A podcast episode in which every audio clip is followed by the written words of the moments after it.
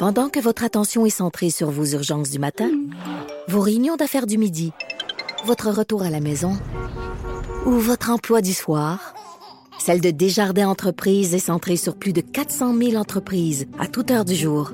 Grâce à notre connaissance des secteurs d'activité et à notre accompagnement spécialisé, nous aidons les entrepreneurs à relever chaque défi pour qu'ils puissent rester centrés sur ce qui compte, le développement de leur entreprise. Franchement dit. Jonathan Trudeau. Et Maude Boutet. Appelez ou textez au 187 Cube Radio. 1877 827 2346. Cube Radio. Cube Radio. Donc, j'en glisse un mot euh, juste avant la pause. Là, euh, oui, le retour du soleil, le beau temps, la chaleur, ça réjouit bien des gens, les gens qui ont été confinés à l'intérieur, mais qui peuvent profiter de l'extérieur ou euh, qui ont vu les règles être assouplies à leur avantage. Ça, c'est une bonne chose. Mais lorsqu'on mm-hmm. pense aux gens, aux aînés qui sont dans les CHSLD, je parlais des travailleurs aussi qui l'ont pas facile avec les équipements de protection, etc ça, euh, ça soulève, bon, premièrement des préoccupations, mais aussi tout un questionnement par rapport au fait que cette situation-là, elle perdure depuis des années. C'est pas nouveau de cette année qu'on se dit, ouf, nos aînés, ils l'auront pas facile en période de, de, canicule, par exemple. On va en discuter avec un spécialiste du milieu de la santé. Imaginez, il a euh, coécrit, il est co-auteur de 36 livres sur le domaine euh, de la santé, le communicateur scientifique Jacques Beaulieu qui se joint à nous. Monsieur Beaulieu, bonjour. Bonjour à vous. Euh, je le disais donc, la chaleur là, dans les CHSLD, dans les hôpitaux vétustes ben et tout ça, c'est pas nouveau. Comment se fait-il, M. Beaulieu, qu'en 2020, on parle encore de ça? C'est une surprise à chaque année. Il y a un été qui revient. Il n'y a personne qui s'attend ça au ministère. Je veux dire, on ne sait pas. C'est comme à l'hiver quand il arrive les grippes. On ne sait pas qu'il y a des grippes qui vont arriver. Alors, on est toujours pris des, des urgences bondées. L'été, c'est la chaleur qui arrive. Mais ça, ça aussi, ça a l'air d'être surprenant. Alors, euh, c'est un peu le système de santé, il fonctionne tout le temps un peu en réaction. C'est-à-dire qu'il se passe un problème, on essaie de le régler. Quand le problème est fait, même s'il n'est pas réglé, mais qui, est passé, vous avez au mois de, au mois de novembre, on parlera plus des, des, des climatisations dans les CHSLD. Mhm. Alors là, à ce moment-là, ça va, ça va retourner dans, sur les tablettes, puis on, on sera surpris l'an prochain quand ça reviendra. Alors, euh, le, fait que les, les, les, bâtiments soient vétustes, que c'est pas arrivé cette année, ça, ça, ils sont pas devenus vétustes qu'au mois de mai cette année. Là, fait plusieurs, plusieurs, plusieurs années qu'on sait qu'on a des problèmes là. Euh, mais je sais pas, moi j'ai déjà vu des gens acheter des vieilles maisons qui ont fait l'électricité dedans, ça se refait. L'électricité, je sais pas trop pourquoi là dans, dans les CHSLD, ça peut pas se refaire non plus. Et, j'ai d'autres exemples qui, qui, pourraient nous venir en tête. On, va s'attarder à, la question de, de la chaleur et de la climatisation, mais l'autre l'autre exemple qui me vient en tête, c'est euh, la protection incendie. Là. Après la tragédie de l'île verte, on s'est rendu compte que nos résidences, pour dans une, très très grande proportion, étaient pas équipées de systèmes de gicleurs. On, a fait tout temps pendant quelques semaines. Il y a eu des commissions d'enquête. Puis, il faudrait vérifier aujourd'hui, là, mais la dernière fois qu'on a entendu parler, on se rendait compte que, ouf, la progression, elle était très, très, très lente. Il y en a des problématiques encore là aussi. Là. Vous savez, dans le domaine de la santé, moi, je, euh, j'ai 72 ans. Le système de santé, ça fait un bon moment que je le connais. Euh, les, euh, puis, dans le système de santé, les, les, choses, les commissions d'enquête, des, des, commissions publiques, il y en a eu, là, je ne sais pas combien en, durant, durant les 50 mm. dernières années. Et c'est toujours la même formule. On arrive, on fait une commission, on, on identifie les problèmes, puis là, ben, une fois que les problèmes sont identifiés, on commence à travailler là-dessus, on met ça sur la tablette, puis on passe à autre chose ça a toujours été un peu le, le, le Puis ça fonctionne comme ça parce que le système, au départ, il y a, un problème structurel. C'est-à-dire qu'on mm. a une immense, euh, une immense structure, euh, une armée de, gestionnaires, de fonctionnaires et de travailleurs qui sont là. Les travailleurs, pour eux, là, ça, c'est, euh, je, leur, lève mon chapeau et je, les remercie de bien pas. J'ai déjà travaillé dans le milieu hospitalier, je sais Alors, je les remercie de, ce qu'ils font et du courage qu'ils ont mais euh, toute, la, structure de ce système est tellement lourde que c'est un peu comme un, vous savez, quand vous en allez en canot, là, vous donnez deux coups de rame, vous changez de direction. Ça va assez mhm. vite. Si vous pilotez le Titanic, euh, là, ça va être c'est plus long à tourner. On l'a vu dans l'histoire, le Titanic n'a pas réussi à tourner à tête et est rentré dans une iceberg. Alors, il est coulé. Alors donc, le système de santé me fait penser plus au Titanic qu'au canot les, mesures qu'on présente, c'est tellement lourd à faire changer, à faire à, modifier. Les, instructions partent. Euh, puis en plus, c'est le, gros problème de ça, c'est que c'est un système qui est ultra centralisé. Alors donc, des décisions viennent d'en haut. Ça prend du temps avant que ça redescende sur le, sur le plancher des vaches. Ça remonte en haut, ça redescend.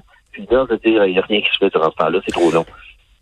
OK, mais donc, là, il y a un constat qui, euh, qui, qui est évident et on a l'impression, là, euh, on, on, parle avec des gens, avec des, des, contribuables, des auditeurs, des lecteurs, et euh, les gens sont devenus très cyniques par rapport à notre système de santé. C'est comme si on avait l'impression que peu importe ce que quelqu'un va, va, tenter, ce qu'un ce ministre ou un gouvernement va tenter, il n'y a pas moyen d'améliorer les choses. Concrètement, on ne les voit pas, les améliorations. Vous, vous, vous connaissez le système de santé là, sur, sur le bout de vos, vos doigts. Là.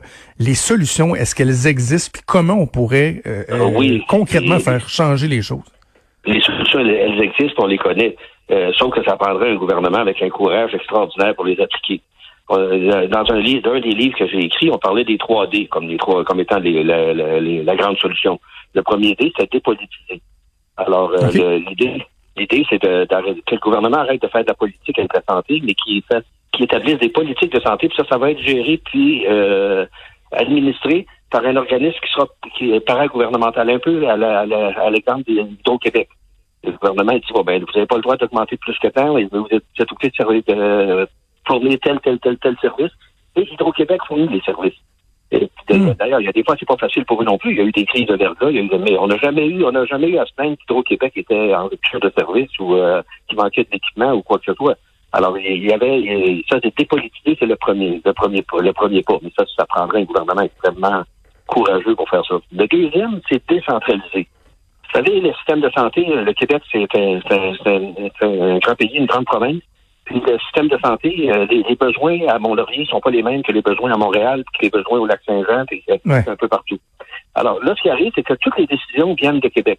Alors à Mont-Laurier, si on décide de dire, ben là, on aimerait ça mettre un peu moins d'argent sur euh, les, les, problèmes de l'itinérance, puis on, va mettre d'argent sur les sur les sur les euh, sur les ambulances, parce que nous, notre problème, ce sont les ambulances, ce sont des grandes distances à couvrir, les ambulances, ça leur prendrait plus d'ambulances, etc. Là, ça, il faut que ça soit accepté par Québec. Puis là, une fois rendu accepté par Québec, si jamais ça le lit, ça revient tranquillement jusqu'en bas, puis on dit, bon, dans deux ans, vous allez avoir un, budget pour acheter trois ambulances de plus. Alors, c'est très long, c'est très laborieux, ça n'a pas de sens. Alors, tandis que si c'était géré de façon décentralisée, euh, mhm. ça, serait, excellent. Moi, j'ai pensé d'ailleurs quand M. Barrette euh, avait fait, il avait réduit le nombre de conseils d'administration de 120, 129 à 27 ou quelque chose comme ça qui en profiterait, parce que là, on avait 27 régions au Québec, on a 27 euh, euh, euh, conseils d'administration, et ceux-là, on les rend, on les on, décentralise. On leur donne un budget, puis vous gérez le budget, puis vos, les services que vous donnez dans votre région. et à ce moment-là, ils deviennent imputables. C'est-à-dire qu'ils ne rendent pas le service, mais là, Québec peut aller leur taper ses doigts et leur dire non, non, vous n'avez pas le droit de faire ça. Mhm. Alors donc, ça, c'est décentralisé, c'est le deuxième. Le troisième D, c'était démocratiser. Il faut que le patient ait plus de place dans ce système-là pour que le patient soit assis à côté du ministre pratiquement. Parce que les, choses se font de façon tellement... Euh, vous savez, quand vous annoncez, là, euh, euh, moi je le sais, j'ai déjà perdu un enfant, si vous m'annoncez le 225 morts d'un accident d'avion, c'est sûr que c'est triste, c'est pas, pas, une nouvelle réjouissante. Et quand j'ai perdu mon enfant, ça c'était vraiment triste.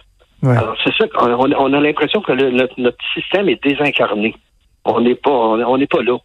vous savez, on a pressé pendant des années pour avoir le droit de mourir dans la dignité bien contre mais qu'on pourrait avoir le droit de vivre dans la dignité?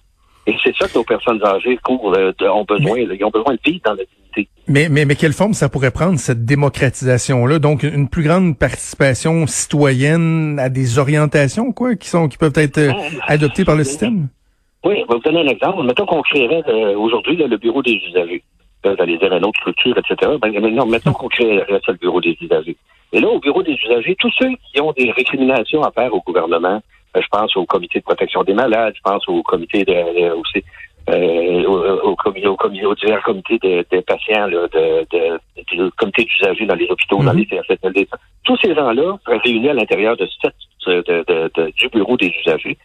Et eux, quand le gouvernement décide de faire quelque chose, ils, doivent le ils doivent passer par le bureau des usagers, ils soumettent au bureau des usagers. Nous, on regarde les, les usagers, les patients regardent ce que le gouvernement veut proposer et prend une décision là-dessus, ils retournent au gouvernement. Alors, à ce moment-là, le patient devient... Vous savez, les, gens pensent que le mot patient, ça veut dire être patient, ça veut dire être capable d'attendre. Euh, c'est pas ça du tout. Le mot patient vient du grec pathos, qui veut dire souffrir. Un patient, en, techniquement, dans le domaine de la santé, c'est un souffrant. Alors, pourquoi on s'occupe pas des souffrants plus que ça? On dirait que c'est la dernière chose dont on pense dans, notre système, c'est le patient. Tandis que ça devrait être la première chose qui est, à laquelle on devrait penser.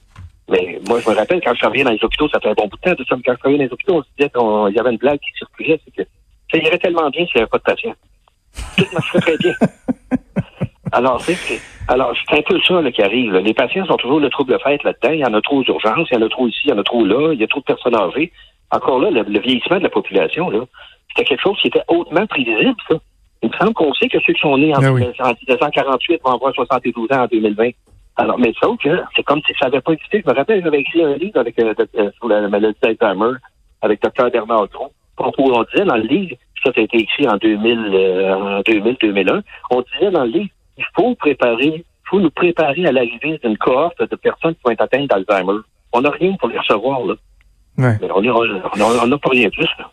Mais, mais à ce moment-là, puis moi je me souviens quand j'ai commencé à travailler en politique là, en 2003 avec les jeunes libéraux, là, on avait fait un congrès sur le défi démographique. Là. On dirait que tout le monde s'en sacrait. Pourtant, on, on l'a vu venir il y a 17 ans, là, que c'était inévitable. Mais ça m'amène ça, M. Beaulieu, à la, à la, responsabilité citoyenne. Moi, je veux bien qu'on implique davantage le citoyen. Encore faut-il qu'il ait l'intérêt et euh, l'envie le, de faire changer les choses. Lorsqu'on parle, par exemple, du traitement de nos aînés, moi, ça fait des années que je parle de notre indignation à géométrie variable. Tu sais, lorsque les médias mettent de l'avant des situations de, de, maltraitance, de malnutrition, etc., et là, on s'indigne, on s'indigne, c'est donc bien épouvantable, puis deux, trois jours après, on passe à autre chose. Là, ah je ne sais pas si la crise actuelle va faire en sorte que la, la, la prise de conscience collective va être suffisante pour exiger de nos gouvernements qu'ils fassent changer les choses, mais on a notre responsabilité, notre, notre, responsabilité, responsabilité aussi. Le pouvoir public, il est influencé par la pression que euh, la société lui met. Là.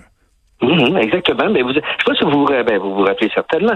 À l'automne dernier, de quoi on parlait? C'était pas des personnes âgées. On parlait. Non, c'est la jeune fille des grandes baies. Oui, c'était la protection de la jeunesse.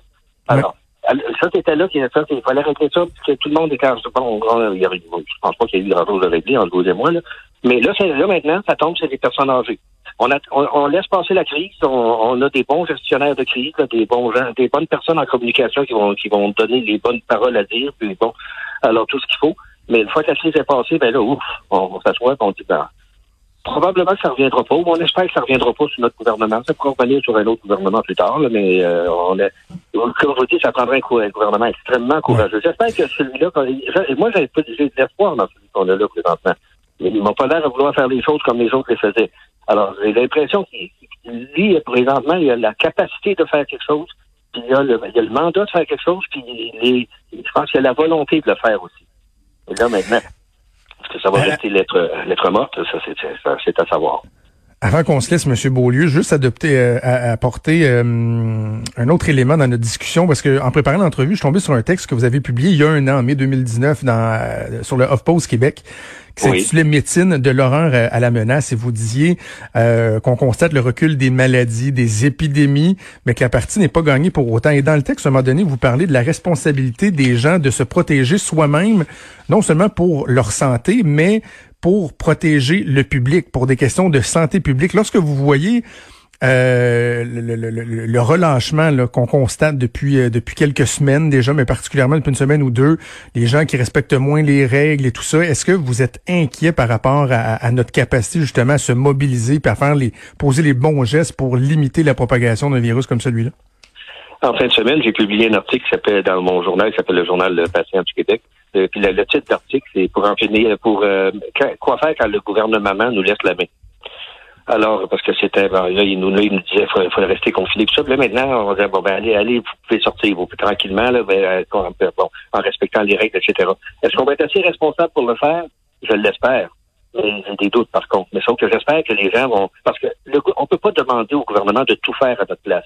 Vous savez, il y a des campagnes de vaccination. Quand on va trouver le vaccin pour ce, pour ce, ce, ce, fameux coronavirus, est-ce que les gens vont, vont aller se faire vacciner? Ou, ou est-ce qu'ils vont dire, oh, monsieur passé maintenant, là, il y en a presque plus, je n'ai pas besoin d'aller me faire vacciner. vous savez, les campagnes anti-vaccination, ça, ça a eu des effets dévastateurs sur le système de santé. Pas juste au niveau de la quantité de personnes qui se font vacciner, ce qui est déjà très grave, mais c'est surtout au niveau du fait que ça crée si, vous voulez que les compagnies pharmaceutiques ou les, les gouvernements, les, les, universités travaillent à faire des vaccins, faut que ça, faut, qu'à un moment donné, la population désire avoir des vaccins. Et quand vous avez Mm. des campagnes anti-vaccination comme on a connu, à ce moment-là, vous démotivez tous les troupes. Il n'y a pas d'argent qui vont être mis là-dedans. Il n'y a pas, il y a pas, il y a pas de préparation. Et vous savez, ce virus- les coronavirus, là, on sait que ça existe. Là. Moi, j'ai fini mes études en microbiologie en 72, puis on savait que ça existait. Alors donc, c'est pas, c'est pas nouveau de cette année, c'est le coronavirus. Mais sauf que celui-là, disons que lui, il est nouveau, oui, mais les, autres, avant, ils l'étaient pas. Mais on n'a jamais trouvé de vaccin contre les coronavirus. Alors là, on, là, on est, là, on est bien parti pour en trouver un parce qu'évidemment, on a mono- monopolisé euh, à travers, les- à travers la- le, le monde en entier pour être capable de trouver quelque chose. Souhaitons et puis espérons que ça arrive le plus Ouais. tôt possible. Mais est-ce qu'on va l'utiliser, ce vaccin-là? J'ai déjà entendu des, des campagnes de gens qui disaient Ah non, moi je le prendrai pas parce que c'est des, espèces de conspirationnistes pour qui le virus a été inventé pour créer un vaccin. Alors, vous savez, il y a toutes sortes de choses dans notre société, mais il faut sensibiliser les gens, il faut faire des campagnes pour sensibiliser les gens au bienfait de la, de la vaccination. La variole, si on n'a plus aujourd'hui 0.0 variole aujourd'hui, C'est grâce à ça. c'est ça, c'est le vaccin qui a été découvert, puis on a, on a éliminé la, la, la, la maladie, pas dans un pays, à travers la planète au complet. Alors, puis la polio, on aurait pu faire la même chose aussi avec ça. Alors, vous savez, c'est possible de devenir à bout d'une infection, mais il faut une volonté du, du- des gouvernements, oui, d'accord, mais il faut que le public embarque là-dedans. C'est pour ça encore là que le bureau des usagers, c'est important, parce que le bureau des usagers pourrait être là pour, pour faire ce qu'on appelle de la littératie en santé. C'est-à-dire augmenter le niveau de connaissance en santé de la population. Parce que c'est ça qui est, important. Quand on ne sait pas, on peut s'imaginer toutes sortes de, de, de, de- raisons. euh, c'est là qu'on laisse place aux conspirationnistes, à toutes les théories farfelues, quand on ne sait pas. Mais quand on sait, quand on est instruit, on, on, on, connaît la, science, à ce moment-là, on- n'est pas anti-vaccin. Pas, Voilà. ça. Jacques Beaulieu, j'invite les gens à aller euh, lire euh, votre texte et les autres COVID-19 quand le gouvernement nous laisse la main. C'est sur le site euh, journal lepatientduquebec.com. Merci beaucoup nous avoir parlé, c'était très intéressant. Merci à vous. Au revoir. Merci, au revoir.